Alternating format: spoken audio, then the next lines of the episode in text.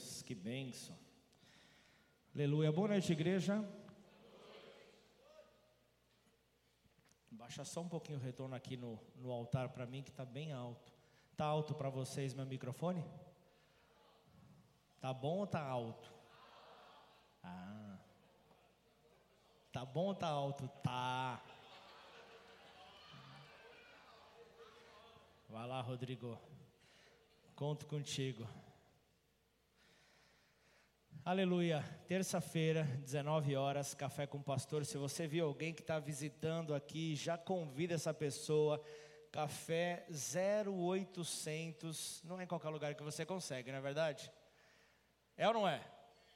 Então, terça-feira é o tempo de você se apresentar, é o tempo de você conhecer pessoas, conhecer o trabalho dessa igreja, é um tempo de estarmos juntos. Espero por você em nome de Jesus. Igreja, essa mensagem eu venho sendo ministrado por Deus desde o começo da semana. Desde o começo da semana essa mensagem vem falando comigo, me virando do avesso. E eu buscando em Deus a compreensão dos fatos acontecidos. Nessa semana, eu estava na reunião do conselho de pastores e resolvendo algumas questões de logística da reunião tal. E durante o café, estava conversando com um pastor, já mais antigo na cidade, um pastor com 77 anos. Eu tenho um negócio né, com, com, com, com, com pessoas assim mais é, experientes na fé, eu, eu gosto de, de, de, de ter esse contato. E, e, esse pastor, no caso, eu me lembro que quando eu o conheci, chegando na cidade, ele de uma igreja tradicional, ele, ele não foi muito com, com o nome da igreja na qual eu estava representando ali naquele conselho. Confesso que, que, que ali eu tive que orar a Deus e pedir alguma ação de Deus, cuidado com a oração que você faz, alguma ação de Deus para me ligar a este pastor. E assim foi feito. Anos se passam, quem vem congregar aqui com a gente não foi o pastor, mas o filho do pastor. O filho do pastor vem congregar com a gente com a sua esposa, passou um tempo com a gente, se esfriou ao longo da sua caminhada e acabou se afastando. Então, desde então, ele mantém contato comigo, falando: Pablo, não desiste do meu filho, não desiste da minha nora, continua, convida, continua fazendo a tua parte. Eu oro daqui, você ora daí. Ele mudou de cidade, ele falou: cuida do meu filho, cuida da minha família. Ele voltou para Ribeirão Preto. E a gente então criou esse vínculo. E nessa reunião, depois de muito tempo, ele estava ali. Então, papo vai, papo vem ele, ele compartilhando algumas dificuldades, e eu me imaginando com 77 anos. Ele compartilhando algumas dificuldades do seu ministério, mas também mostrando esperança pela, por sua família. Ele estava dizendo ali: meu filho mudou de cidade, agora com amizades novas. Eu espero que os olhos dele se voltem novamente para Jesus que, que, que os manjares desse mundo acabem perdendo o brilho e ele possa se render ao Senhor Jesus. Inclusive, nesse final de semana, eu estarei conhecendo a cidade dele. Ele se mudou em janeiro e ele vai vir aqui para Ribeirão Preto para pegar umas coisas e vai me levar. E no que ele falou isso, ele deu um passo para trás. Aí ele tentou pegar o meu braço, eu não entendi o que estava acontecendo e com a outra mão esquerda ele deu um tapa numa xícara de café que eu estava e começou a cair. No que ele foi cair, a minha reação automática foi segurar os seus braços e impedir que ele se espatifasse no chão. E então, ali naquele momento, ele começa a ter uma parada cardíaca, no meio de uma igreja, numa reunião do conselho de pastores. E ali naquele momento, a única reação que eu tive rápida, quem entende um pouco disso, é porque aí veio todo mundo, né? A, minha xícara voou, se espatifou, ele caiu no chão. Então ali eu pedi apenas para abrir o espaço. E eu sei que existe um pastor aqui na cidade que é bombeiro, eu já o chamei para ele vir. E aí já veio ele, já veio uma outra enfermeira, e ali começou uma luta, porque ao medirem ali ele estava já sem pulso, seus dedos começavam a ficar roxo e eu vi ele morrendo ali na minha frente. Só que ali chega o SAMU e eu louvo a Deus por eles, quatro minutos demoraram para chegar. Chegaram e viram que já não tinha muito o que fazer, entraram com a máquina de choque. E então vocês imaginam a cena, no meio de uma reunião, abrem o espaço das, da, da, das cadeiras, rasgam com uma tesoura a camiseta do, do, do, do homem e começam ali, a, aquele, aquela coisa que você vê em filme, afaste, e dá aquele choque e o corpo pula.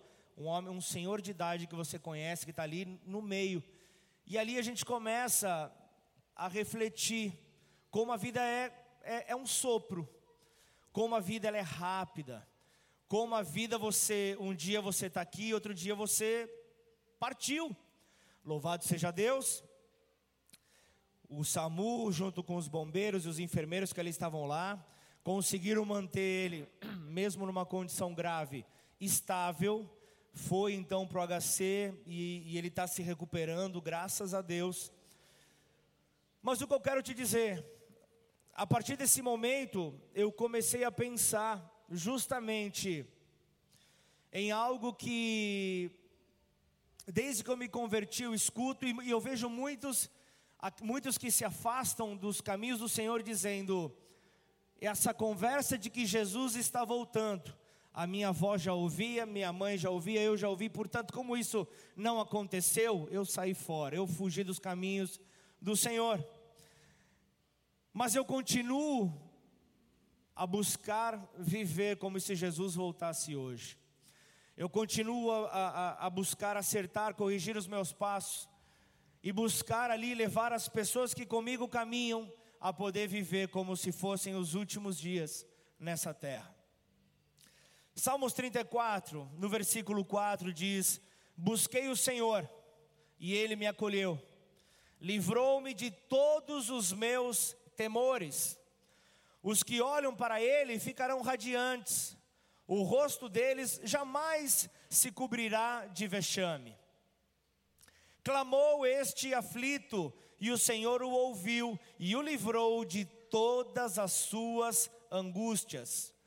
O anjo do Senhor acampa-se ao redor dos que o temem e os livra. Provem e vejam que o Senhor é bom. Bem-aventurado é quem nele se refugia. Você pode pôr a mão sobre o teu coração? Pai, aqui nós estamos diante da tua palavra, Senhor. Estamos daqui, diante da esperança que nós temos para os nossos dias, sejam eles difíceis, sejam eles um pouco mais fáceis, mas nós estamos com a, a lâmpada para os nossos pés, para poder iluminar o nosso caminho, para que nós não venhamos então a cair em obstáculos, em, em, em ciladas que aparecem ao longo da nossa vida. E com a certeza de que muitas são as aflições do justo, como o salmista fala, a nossa certeza é de que o Senhor livra de todas elas ao seu justificado. Portanto, Pai, nós colocamos esse momento em tuas mãos e te pedimos, Senhor, abre o nosso entendimento para receber a tua palavra. Portanto, toda distração que possa estar acontecendo aqui nesse lugar possa ser neutralizada nesta hora. Não desvie o teu foco, não desvie os teus ouvidos, mas atente-se nesses próximos minutos para aquilo que vai ser liberado deste altar. E então que você possa ter a sua reflexão para aquilo que Deus espera na sua vida. Eu oro grato no nome de Jesus. Se você concorda, diga amém. amém. Aleluia. Igreja, todos nós, todos nós, em alguma medida, todos nós, em alguma medida, temos os nossos temores, temos os nossos receios, temos as nossas incertezas. Então isso acaba sendo algo natural, acaba sendo algo natural do ser humano desde a queda no jardim do Éden. Desde a queda, desde a entrada do pecado, a insegurança ela vem. os temores eles aparecem. Algumas vezes os temores são legítimos, algumas vezes os temores são verdadeiros, são reais, devido a provações que nós estamos enfrentando ou aquela expectativa por temores que nós viremos então a enfrentar. Esses são chamados temores legítimos. Outras vezes são temores criados na nossa mente, precocemente, sem nada ter acontecido, apenas uma fumaça lá no fundo, apenas um sinal de que algo pode vir a acontecer. Os temores começam então a serem criados na nossa mente. Então, independentemente do que possa estar acontecendo, de, de, de qual é, é, temor possa estar acontecendo sobre a tua vida, o que nos importa é nos livrarmos desses temores. Quem está comigo até aqui diz amém. É nos livrarmos então desses temores, e é justamente sobre isso que o salmista está aqui apresentando, que o salmista está aqui é, é, colocando diante desse cântico dele, diante das suas palavras. Ele está apresentando então um processo na longa caminhada que nós temos com Cristo durante a nossa vida. Mas ele traz aqui alguns ensinamentos desse processo. Ele mostra que, em primeiro lugar, devemos buscar a Deus, devemos buscar ao Senhor, ao estarmos enfrentando dificuldades, ao estarmos então buscando superar as adversidades, a nossa primeira atitude é buscar a Ele, é buscar aquele que tem a resposta, é buscar aquele que tem a saída, é buscar aquele que pode nos direcionar. E como isso pode acontecer? Entregando para nós sabedoria para podermos então atravessar e, e, é, essa dificuldade e apresentar então o livramento para os nossos caminhos, para o nosso caminho, para os nossos passos. Então eu, eu, eu, eu a primeira atitude, então, eu, busco o Senhor, mas eu busco e eu confio naquilo que Ele tem para a minha vida, eu confio na providência que Ele tem para a minha vida, eu confio nas ati na atitude dEle. Eu lembro do Salmos capítulo 91 que diz que, que, que ao Senhor, o que, que Ele faria? Ah, desculpa, o Senhor, Ele, ele daria ordem a quem? Ele daria ordem aos, aos seus anjos ao nosso respeito, justamente para que todo e qualquer tipo de problema eles pudessem entrar como um escudo, pudessem entrar como uma fortaleza, uma proteção, segurança para as nossas vidas. Amém ou não? Então confie no livramento que Deus tem preparado para os seus. Muitas podem ser as aflições na vida do justo, porém, de todas elas o Senhor os livrará. Então, uma coisa que eu e você precisamos admitir é que esse livramento, ele só virá quando o nosso caráter tiver sido por completo passado por transformação por completo, tiver sido totalmente transformado, tratado. Então, apenas nesse momento nós veremos isso. Então, é, é, veremos nesse momento ainda quando Cristo voltar, que virá então para enxugar toda lágrima sobre as nossas vidas. Estão entendendo até aqui ou não?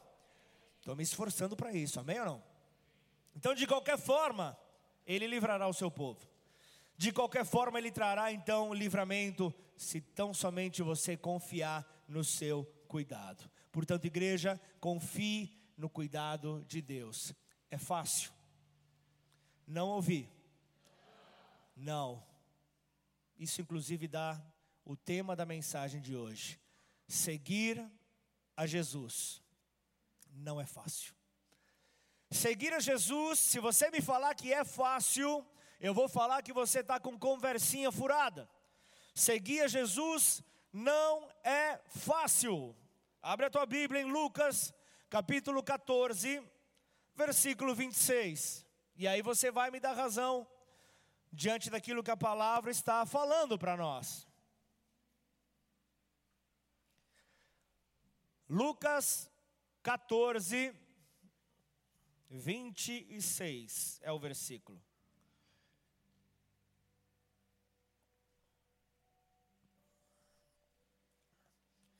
Lucas 14, 26 diz assim: Se alguém, se alguém vem a mim e não me ama mais do que ama o seu pai, a sua mãe, a sua mulher, os seus filhos, os seus irmãos, as suas irmãs e até a sua própria vida, não pode ser meu discípulo.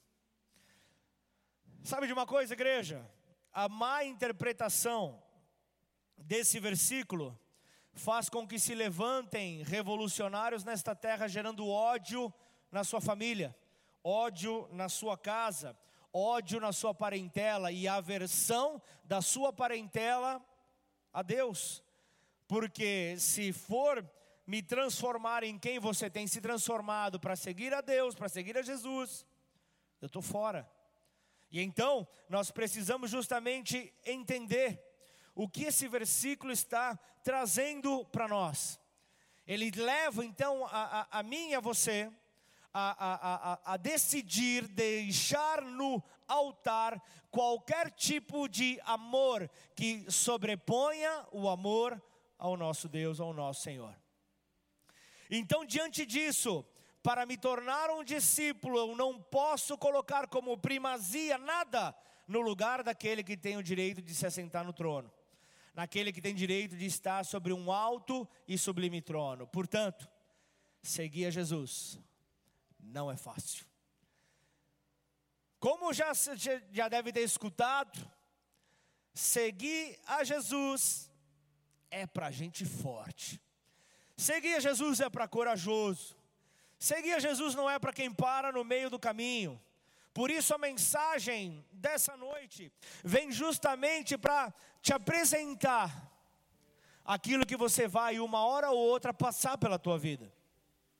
Aquilo que você vai acabar é, é, é, encontrando, se deparando, e isso é motivo para que muitos joguem a toalha, para que muitos parem, para que muitos desistam de viver o que Deus tem para suas vidas, porque parece que é muito pesado.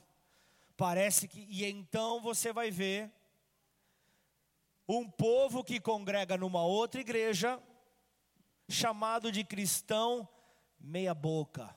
Aqui a gente não tem, graças a Deus. Mas o cristão meia-boca é aquele que não quer ir até a página 2, porque só na 1 um já está difícil. Só na 1 um eu já apertei o cinto, só na 1 um já está complicado. Continuar a ver aquilo que precisa ser renunciado na minha vida está difícil. Ah, e uma coisa eu sei: Deus me ama independentemente. E aí começa com, com, com os, os somebody love, será que vocês conseguem me entender o que, que é o somebody love? Aquela ideinha, aquela conversinha é, é, furada, aquele papo mole? Então você vai ver muito cristão tentando apresentar um papo mole para convencer as pessoas de que a conduta marromeno que ela está levando está ok, pode continuar, e isso é motivo de grande alegria, mas não, seguir a Jesus não é fácil. Seguir a Jesus não é fácil, viver por Ele não é fácil, mas portanto, não acredite em ninguém que te apresenta um evangelho light, um evangelho tranquilo, um evangelho da caipirinha com adoçante.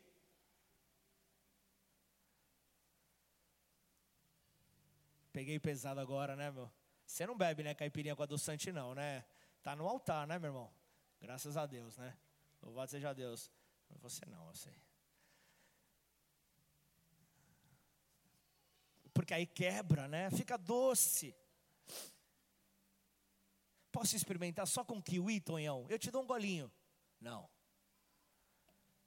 Ah, Jesus, seguir, seguir o Senhor não é fácil. Seguir o Senhor não é fácil. O cristianismo tem a ver com, com seguir a Jesus e, e me tornar parecido com Ele. Me tornar parecido com Ele. Então, observando as palavras que Jesus disse sobre ser o seu discípulo na Bíblia, parecia que ele não queria que ninguém o seguisse. Parecia que ele colocava ali as condições que só o Senhor, né? Parece os bombeiros para dar o AVCB. Pelo amor de Deus. Cada hora uma novidade. É que a gente passou, você lembra de 2016? Primeiro tem que colocar a, a, a, o cabo de aço, ok. Coloca com tanta distância. Não, não é mais essa distância. Agora tem que colocar uma distância menor. Agora tem que colocar isso. Tá bom. Aí o Diego entrou e fala: me passa a relação de tudo que precisa. A gente vai fazer do jeito que precisa. Essa é a grande dificuldade. Parece que, que, que não, não queria que ninguém o seguisse, mas ele estava ali apresentando sobre os perigos de ir até ele de qualquer maneira. Então nós temos que estar atentos. Então, se, se vier a mim você e, e, e, você amar mais os teus pais, aos teus irmãos, ou até mesmo você, se você se amar mais do que a mim, você não pode ser o meu discípulo. Então, ser, seguir a Cristo implica em uma renúncia de alguns confortos, de alguns prazeres terrenos fala justamente de, de, de abrirmos mãos de alguma situação. Então, algo que, que é válido para nós nos dias de hoje é estarmos atentos na vida que nós temos. Então, entenda: Jesus, ele não vai baixar os padrões para ninguém. Os padrões continuam os mesmos. Ele sabia muito bem que ele estava nos convidando para o maior privilégio ele sabia que ele estava nos convidando para um maior privilégio jamais conhecido em toda a terra, que era a oportunidade de ir para o céu. Era a oportunidade de podermos ir para o céu, de termos a eternidade. O maior privilégio que nós poderíamos ter. Então, olha só, essas advertências não detiveram milhões que simplesmente, simplesmente atenderam ao seu chamado de amor essas advertências não estão detendo a milhões de pessoas nessa terra que estão ali todo dia buscando seguir os passos dele para poder ir para a eternidade, buscar a coroa que lhe é devida. Então entenda que, que, que há uma compensação suficiente para mim e para você, para seguir então a este Senhor. Qualquer dificuldade que nós vamos enfrentar, a compensação ela é maior. A compensação ela é suficiente. Então, não aceite uma opinião de que seguir a Cristo é ter uma vida tranquila, uma vida de alegrias, uma vida de, de, de somente paz. É claro que Ele é o príncipe da paz, mas Ele nos faz viver com essa paz em meio às dificuldades que aparecem ao longo do dia, ou apresente-se aqui alguém que não tem um dia difícil durante o ano. Tem alguém aqui? Tem algum alguém de outro planeta nesse lugar aqui que não tenha? Só o Azaf aqui, graças a Deus. Só o Azaf não tem problema algum no ano. Agora o restante, que é todo mundo da terra, Azaf é anjo, mas o restante da terra passa por problemas.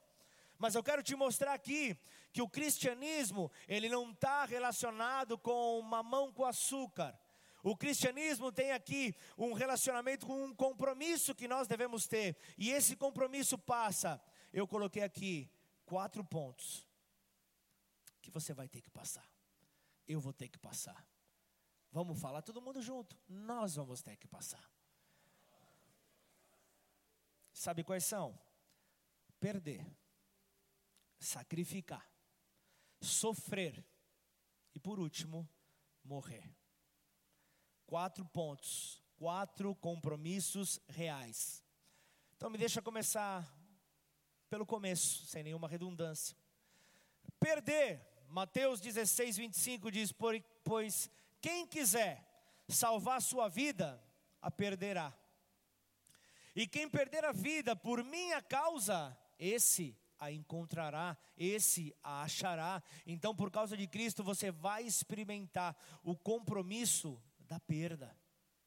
O compromisso da perda. Então, isso é muito importante você saber, para que você não se decepcione lá na frente. Puxa, mas eu estou fazendo tudo certo. Eu estou fazendo tudo certo e eu acabei perdendo. Como assim? Então não vale nada tudo que eu fiz até agora. Filipenses 3, no versículo 7 e 8 diz: Mas o que para mim era lucro, isso considerei perda, na, na raiz da palavra, você consegue é, identificar perda como dano ou ainda prejuízo, além da própria perda. Tudo isso por causa de Cristo. Na verdade, considero tudo como perda, tudo como prejuízo, tudo como dano, por causa da sublimidade do conhecimento de Cristo Jesus, meu Senhor.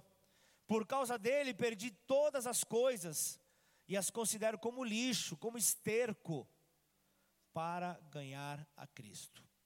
Então, deixa eu te falar o que a perda significa. Repete comigo, o que significa? O que significa, Tonhão? A perda.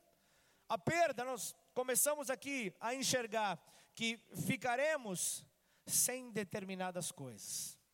A perda fará com que determinadas coisas é, é, saiam da nossa vida com pouca ou talvez nenhuma chance, nenhuma possibilidade de recuperá-las. Foi, deixe partir.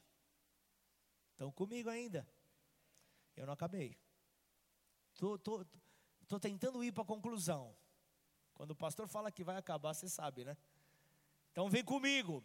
Você precisa justamente aceitar a perder por Jesus, assim como o apóstolo Paulo aceitou.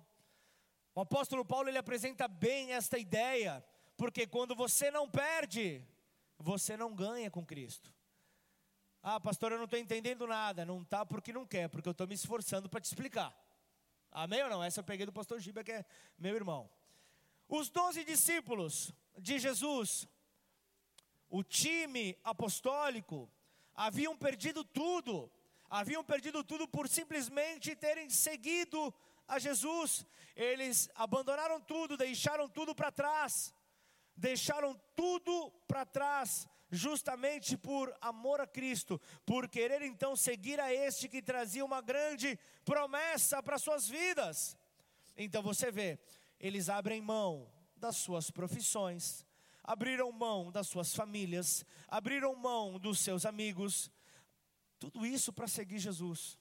Tudo isso para seguir Jesus foi uma grande perda pessoal. Foi uma grande perda pessoal. Então deixa eu te dizer algo. Você não pode seguir a Jesus a menos que você esteja pronto para perder algo. Estão comigo? a menos que você esteja pronto para perder algo. Então, Marcos capítulo 10, 28 diz: Então Pedro começou a dizer-lhe: Eis que nós deixamos tudo e seguimos o Senhor. Nós deixamos tudo, perderam, deixaram tudo para seguir o Senhor. E deixa eu te dizer algo: a sua vida com Cristo, o seu ministério, a sua caminhada com Cristo, a sua vida com Ele, limita-se aquilo que você segura, aquilo que você retém, aquilo que você não permite ir embora. Então, se você carregar certas coisas enquanto você corre, você não vai conseguir correr rápido o bastante. É como correr carregando uma caixa, você não vai conseguir atingir a velocidade que Deus tem para a tua vida. E o desejo de Deus para nós é que deixemos para trás aquilo que Ele quer nos ver no, no, nos deixar livre nós temos que abandonar. Então, são várias as perdas que precisam acontecer nas nossas vidas. Algumas vezes nós vamos ter perda financeira. Então, entenda que quem tem esse entendimento sabe que, que, que investimos para ver a obra de Deus se expandir, para ver a obra de Deus ser ampliada. E fazemos isso, quem tem o um entendimento com o coração aberto. Não é para chegar lá na frente e falar: olha só tudo que eu fiz, olha só tudo que eu investi. Não. Se fizermos em, em, em, em um solo santo, numa terra santa, num, num, num solo que nós cremos como fértil, ainda que os nossos olhos não contemplem aquilo que nós esperávamos ver como a multiplicação, certamente o Senhor dará então um destino para esses recursos, e o nosso coração tem que se alegrar por isso. O nosso coração tem que se alegrar por ver o Evangelho se expandindo nessa terra. Nós precisamos realmente ficar felizes e, como eu comecei esse culto, a vida como um sopro. Talvez você não tenha muitas oportunidades para falar do amor de Jesus para determinadas pessoas, para o teu vizinho, para aquele que trabalha com você, para o teu familiar, mas ainda assim não perca a oportunidade. Não perca a oportunidade de falar deste amor Não perca a oportunidade de lançar uma semente de vida. Às vezes você vai ter que perder as suas comodidades, algum, alguma forma de bem-estar. Sabe que o seu ministério é reflexo do seu tempo pessoal com o Senhor. Ah, é alguém que está crescendo muito. Você, é, em Deus, você pode ter certeza que no secreto algo está acontecendo. É alguém que parece um anão espiritual. Tenha certeza de que não existe um tempo é, é, é produtivo no secreto vai estar diretamente relacionado com o teu é, é, relacionamento pessoal, o teu tempo pessoal. Ah, mas pastor, você sabe, são, são tantos os compromissos na minha agenda, pastor. São tantos os compromissos, são as amizades, sabe, pastor? É, é, é, é a minha família, é, é, é o clube, é o rancho, são tantas coisas, pastor, que não sobra tempo. Família, eu não posso deixar de falar. A, a, a nossa insistência em, em, certas comodidades nessa terra, em certos é, é, prazeres que nos afastam de fazer a vontade do Senhor nessa terra, tem sido a capacidade, então, a nossa incapacidade de avançar no ministério, de crescer em Deus, de poder ser, então, alguém que, que, que conduz outras pessoas para a eternidade na caminhada com Cristo. Por isso nós temos que estar atentos. Então pense, obviamente, pense nas coisas que vêm do alto, não nas coisas que são dessa terra. Pense nas coisas que vêm do alto, aquelas coisas que não perecem. Não pense naquelas que são aqui dessa terra. Deus, Deus ele te fez justamente para outra terra. Nós somos estrangeiros nessa terra nós temos um tempo limitado nessa terra, portanto, o tempo que nós passaremos aqui, vamos aproveitá-lo da melhor maneira possível. Vamos fazer aquilo que realmente agrada ao Senhor. Ah, mas para para pensar. Muitas vezes eu, eu, eu terei que abrir mão então do tempo do lazer com a minha família. É isso mesmo? Puxa, mas a família não é o primeiro ministério, realmente é o primeiro ministério. Mas ela não pode estar à frente do teu Deus. Ela não pode estar à frente. Por isso, quando, quando se organize, porque quando for o tempo da tua família, é o tempo da tua família. Não misture, não, não, não, não, não roube esse tempo e depois queira então, queira então com sua falta de tempo com Deus, queira colocar a culpa na tua família não faça isso. Então, muitos acabam então a, a, não, não atendendo à vontade de Deus porque querem agradar pessoas, não conseguem falar não. E se você é alguém que estava presente na semana passada, você aprendeu que o não é o quê? Só o Ângelo estava no culto? Não tinha mais gente, Ângelo? Eu vi mais gente aqui. O não é o quê? É mais alguma coisa aqui. Além de libertador, é o quê?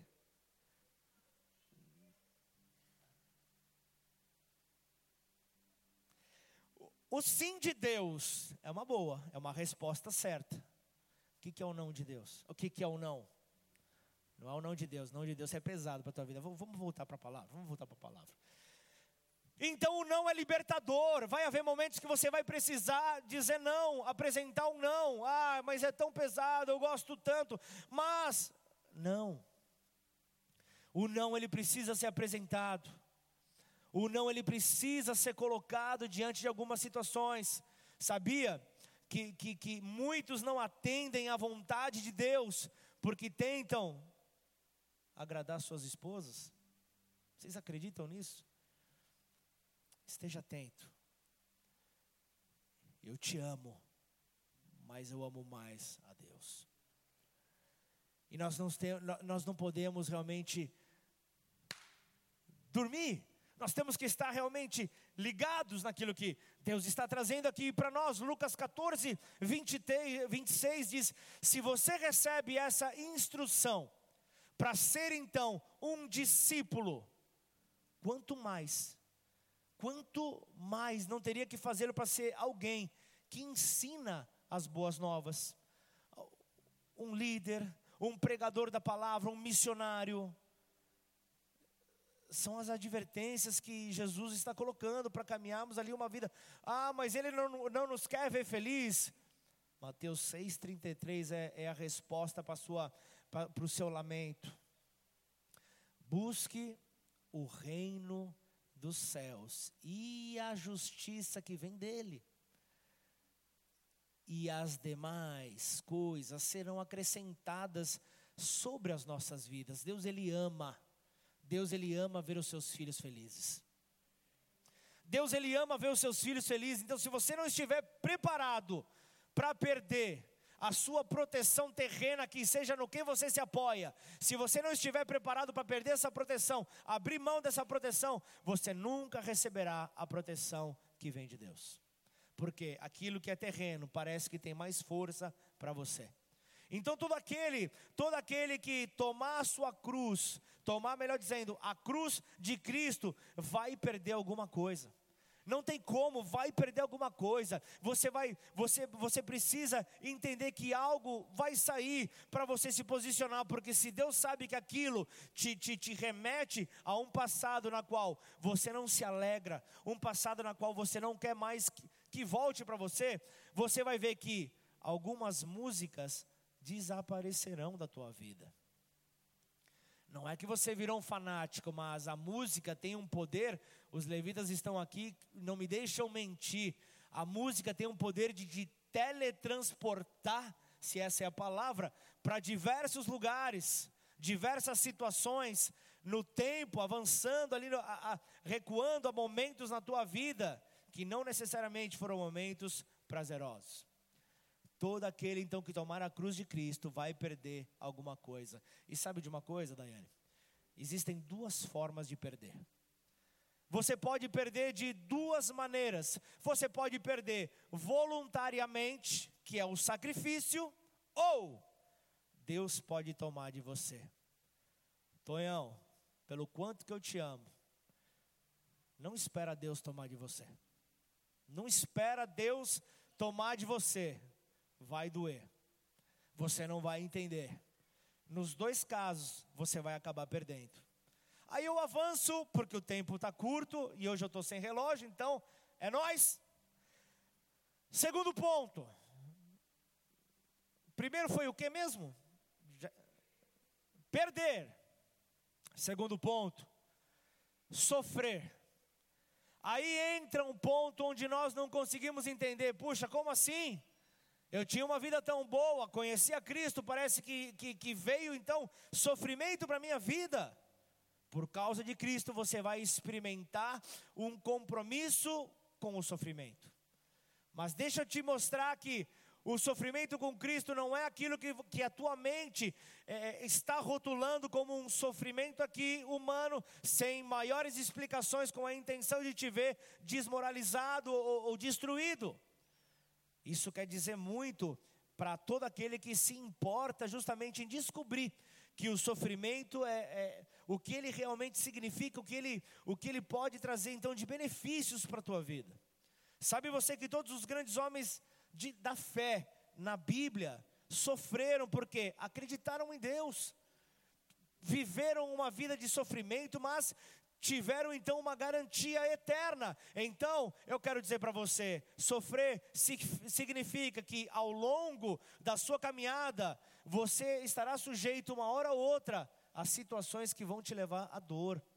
Você vai ter dor em determinadas situações, você vai passar por angústia, você vai passar por momentos de perda, como eu, eu falei agora há pouco.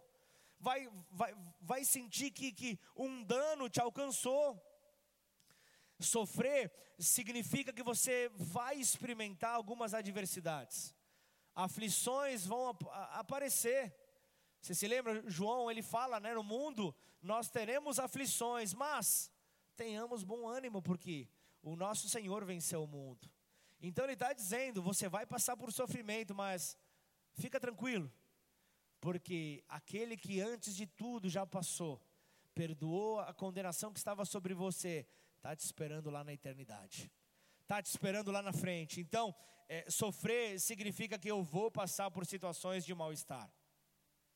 Não vai ser só mar de rosas, vai haver mal-estar.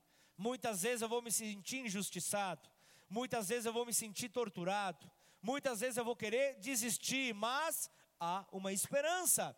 Filipenses 1, 29 diz: Porque vocês receberam a graça de sofrer por Cristo, e não somente de crer nele.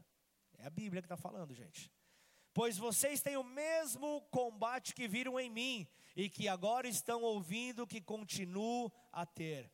Deixa eu te falar uma coisa, igreja, a nossa teologia deve incluir o sofrimento também. A nossa teologia não pode rasgar essa palavra, arrancar essa palavra, porque ela, ela tem que estar presente. Nenhum ensinamento sobre nenhum ensinamento sobre fé, sobre cura, sobre prosperidade pode remover as verdades que os cristãos passam na sua vida não dá para remover, são situações que acontecem. E Paulo, o apóstolo de, de Cristo, ele falou de muitos sofrimentos nas suas cartas. Ele apresentou para nós muitos sofrimentos. Ele dizia que ele estava conturbado de todos os lados. De todos os lados aparecia a aflição ele falava justamente sobre isso. Ele era perseguido, ele era perturbado, ele era abatido, eh, tentavam abater ele, derrubar ele, destruir ele, mas ele descreveu ali, ele descreveu a sua vida como sempre sendo entregue à morte por amor a Jesus. Ele descreve ali uma situação clara. Então, eu vejo que o ministério de Jesus na terra implicou em aspectos muito diferentes. Eu posso falar de uma primeira fase onde Jesus ele trouxe ali situações onde ele pregou, situações onde ele, ele ensinou, situações onde ele curou. Foi uma fase. Foi uma fase, mas depois apareceu uma segunda fase. Depois apareceu um novo momento. E, e esse momento foi basicamente de experimentar diferentes tipos de sofrimento. Diferentes tipos de sofrimento vieram sobre a vida de Jesus.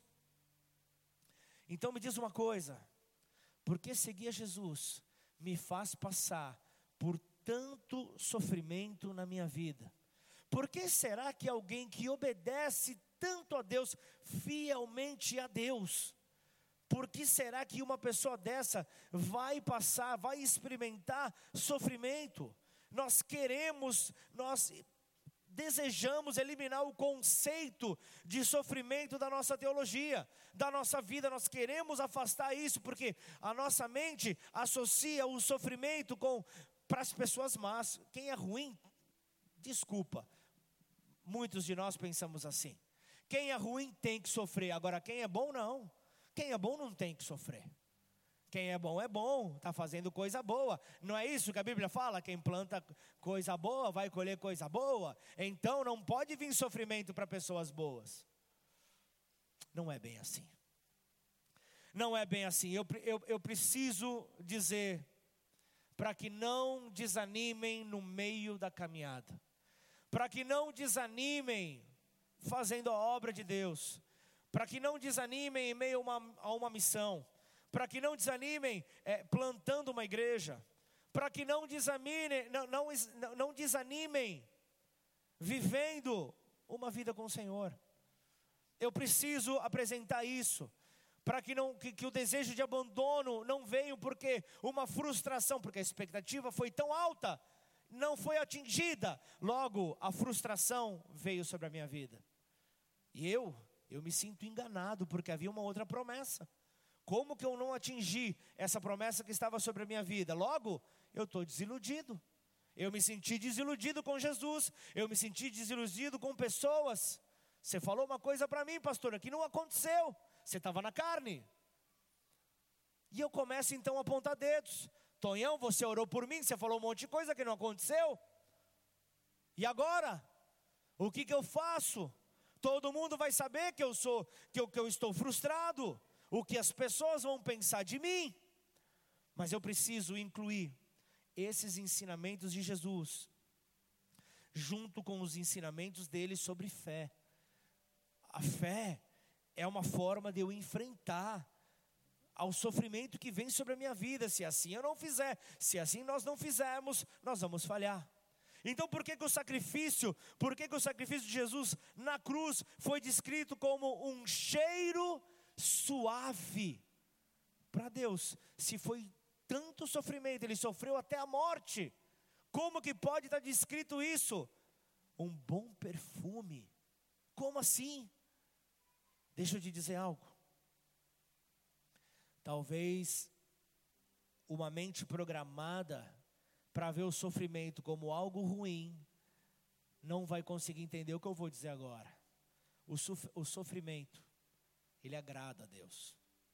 O, sofrimento ele, ele, agrada a Deus, porque ele faz com que a pessoa então viva ali, é, é, é, o plano completo seja aperfeiçoado em fé, na sua perseverança para se tornar alguém perfeito, para se tornar alguém completo. E o plano inicial foi com Jesus. Jesus então, ele precisou passar por esse sofrimento, ele passou che chegar ali num nível extremo do sofrimento até a morte, justamente para ele estar completo, para que a sua missão se tornasse completa. E eu, ao passar por um sofrimento, você, ao passar um sofrimento, isso nos leva para mais perto de Jesus, porque é na hora do sofrimento, eu dobro os meus joelhos e eu olho para cima, eu não tenho para onde olhar, eu estou no fundo do poço. Agora, quando tudo está bem, quando tudo está bem, eu, eu preciso demonstrar ali um, um, um, amor acima de todas as coisas, porque quando tudo está bem, eu sou então levado, muitas vezes, a achar que é a maneira como eu estou fazendo as coisas que está me dando essa colheita. E muitas vezes eu posso esquecer de Deus. Sabe, igreja, eu conheço pessoas que, que sonham em ser excelentes profissionais, mas não querem passar pelos anos de sofrimento para serem formados. É uma, é, é, é uma luta. Romanos 8,18, porque para mim tenho por certo que os sofrimentos do tempo presente não podem ser comparados com a glória a ser revelada em nós. Então você terá um entendimento mais profundo de quem é Jesus e do que ele fez por você quando você experimentar passar pelos seus sofrimentos. Você vai conseguir entender, olha só o que Jesus fez por mim. Sabe de uma coisa, Tamara? Isso vai te tornar mais humilde. Isso vai nos tornar mais humilde. Esse é o maior presente que ele tem para nós, sermos humildes como ele é.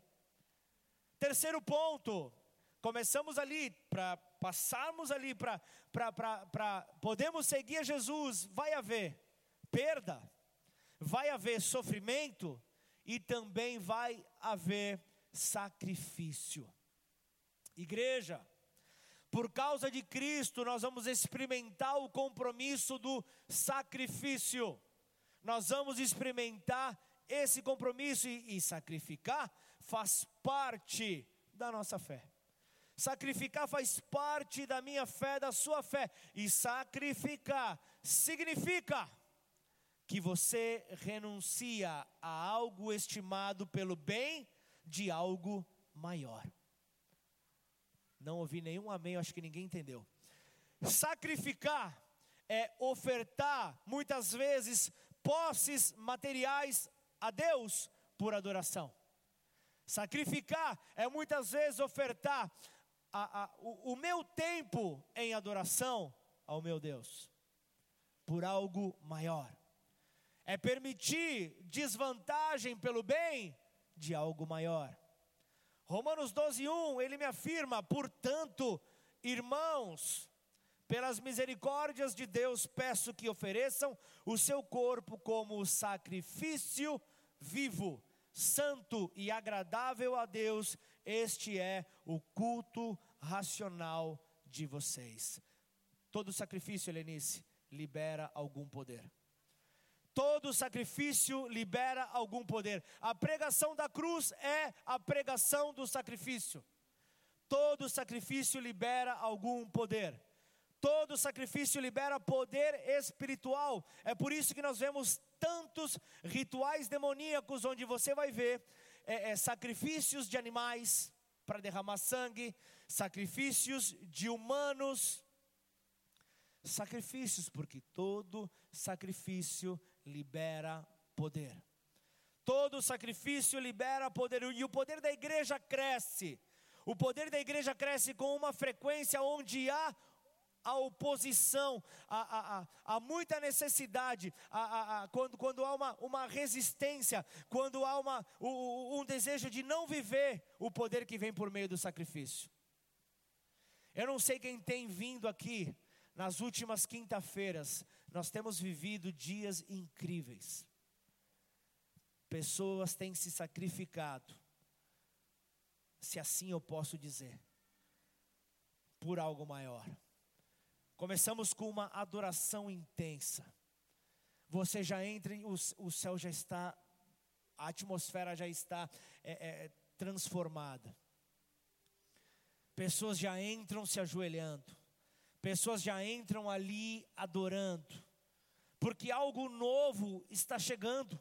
Algo novo está vindo. Então você deixa de. Hashtag, aquela que o Lucas gosta. Deixa de ser mané para de ficar na Netflix de quinta-feira e vem no culto ser então fortalecido na tua fé. É, teve meia dúzia que falou amém. Essa hora realmente, vamos louvar o nome do Senhor. Alguém tem que falar. Alguém tem que falar, porque se você fala na tua célula, você é um carrasco, você não pensa no bem-estar das pessoas. É ou não é? Se você faz isso, se você fala no ministério do louvor, Graças a Deus isso já não acontece mais, porque agora está todo mundo entendendo que quando a, a, a, adoração, a presença de Deus está concentrada, aquele que está chegando está sendo impactado, porque sacrifício libera poder, levitas do Senhor. Sacrifício libera poder, obreiros da casa do Senhor. A vida é muito mais do que uma escala. A vida é um sacrifício. Três, amém. A vida é um sacrifício e todo sacrifício libera poder. Sabe de uma coisa? Vamos, me dá exemplo de poder, pastor. Poder para pessoas seguirem a você. Poder para pessoas seguirem a você por causa do exemplo que você está dando, você vai influenciar diretamente aquela pessoa. Você vai influenciar diretamente aquela pessoa a se inspirar a buscar então ter uma atitude, uma, uma resposta à vida como a que você tem. Então, igreja, eu quero que você é, é, consiga entender que, que, que, que o sacrifício vai gerar nas pessoas confiança, vai estimulá-las então a ter uma vida dessa maneira, vai convencer as pessoas então a, a, a viver realmente esse poder que há em Cristo por meio do compromisso do sacrifício. Tá bom, pastor? Por que, que algumas pessoas, explica para mim, por que, que algumas pessoas são tão inconvenientes, pastor? Por que, que algumas pessoas são tão inconvenientes? Sabe aquelas pessoas que ninguém quer ouvir o que elas têm a dizer, ninguém quer ouvir o que, que, ela, o, o que elas falam. Agora pensa em Jesus. Jesus ele nunca publicou um livro. Jesus ele nunca publicou um artigo. Jesus ele nunca publicou um post. Jesus ele, ele nunca fez uma, uma campanha pedindo apoio. Jesus ele nunca, ele nunca pregou na TV. Jesus ele nunca pregou no rádio. Jesus nunca fez uma live. Jesus nunca fez nada disso. Jesus nunca apareceu no outdoor.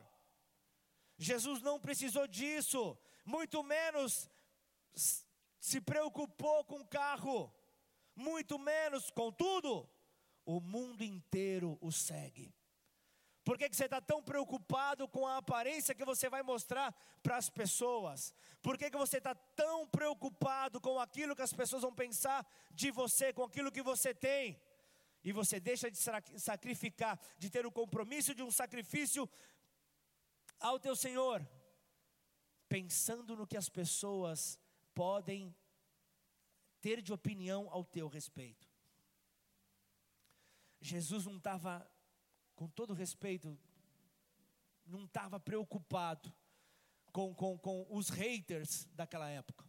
Jesus não estava preocupado com aqueles que falavam mal dele, ele tinha uma missão, e essa missão ele tinha que seguir.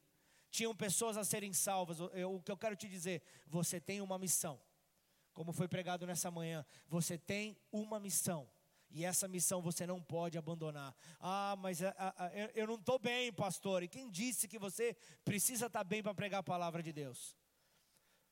Se você tivesse ideia de quantas vezes eu tive vontade de ficar no sofá da minha casa escondido, mas eu vim.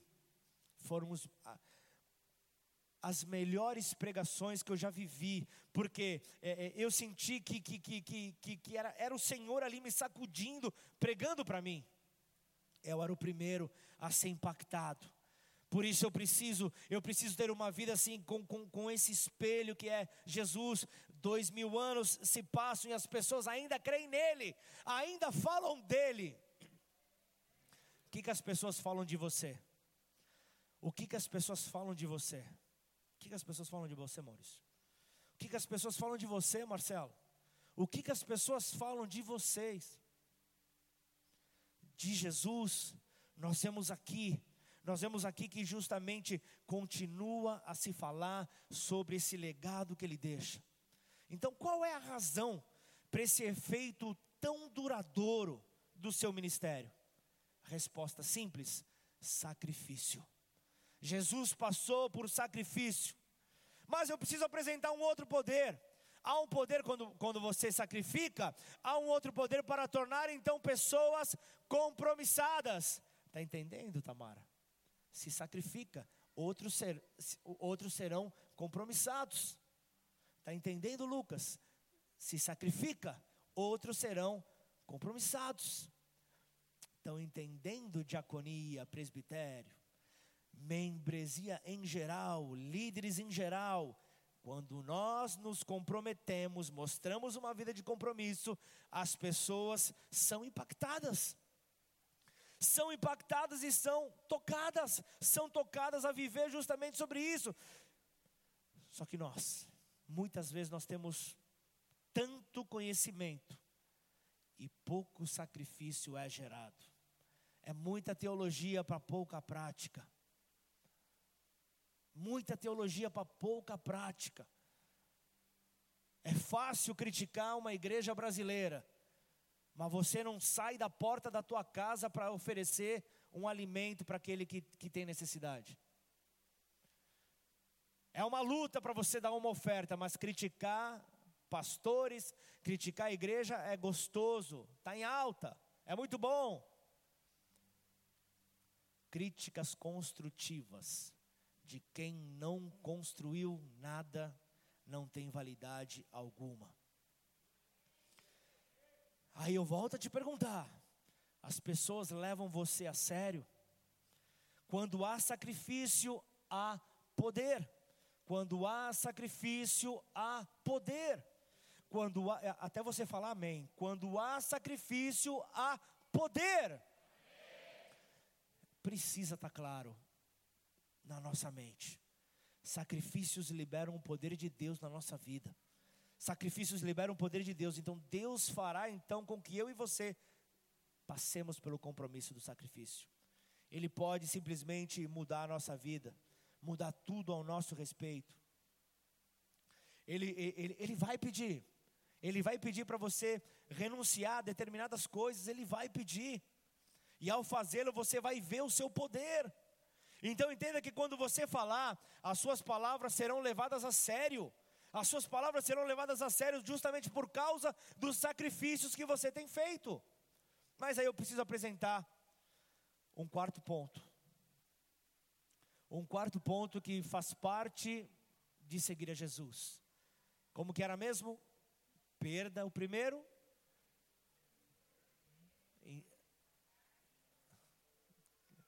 que, que era o segundo mesmo? Perda. O primeiro era o quê? Perda.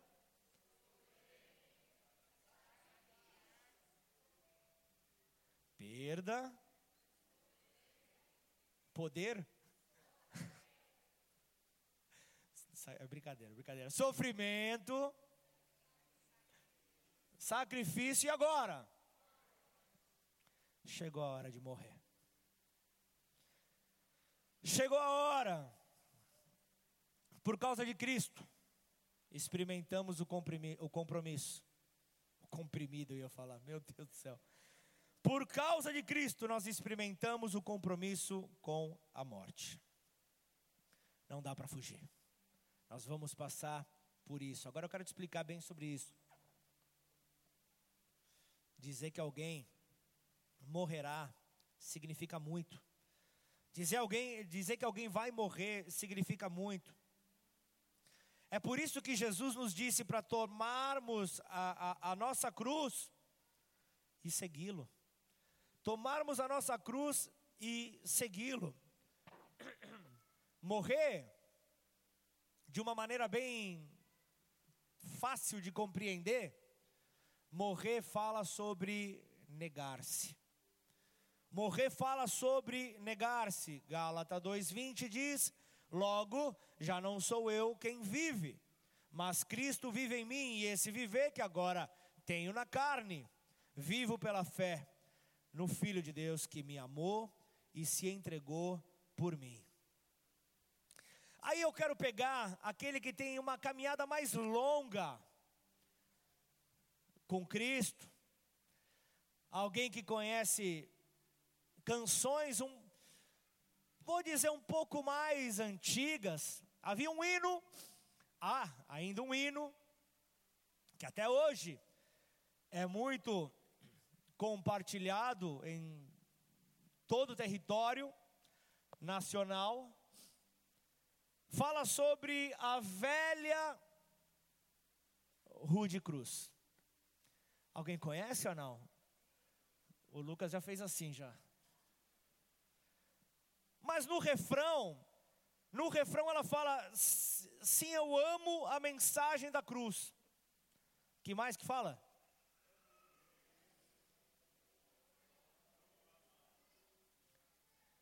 Vamos, Rodolfo. Levarei. Até, até, até.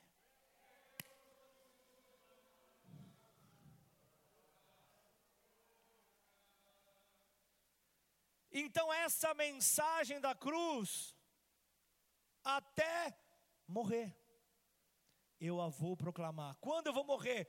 Daqui a 200 anos? Hoje, eu não sei, até morrer, eu tenho um compromisso. Eu tenho um compromisso aqui justamente com a morte de Cristo. E a cruz de Jesus é o símbolo do cristianismo, e eu já estou acabando. A, a, é o símbolo do cristianismo e traz muitas verdades para mim e para você. A cruz é o símbolo da morte que eu e você precisamos experimentar. Lucas 9, 23, Jesus dizia a todos: Se alguém quer vir após mim, negue a si mesmo, dia a dia, tome a sua cruz e siga-me. Tome a sua cruz e siga-me. Então, quando Jesus afirmou isso, ele estava dizendo que para ir para, para um lugar onde morrer, morreríamos e perderíamos a nossa vida, uma entrega. Então a cruz, a cruz tem a ver com morrer para poder viver uma nova vida com ele. Não sei se vocês estão me entendendo. A cruz tem a ver com a nova vida que Jesus tem para mim e para você. Nós precisamos estar vivendo sobre isso. A cruz é o símbolo do preço que o cristão deve pagar.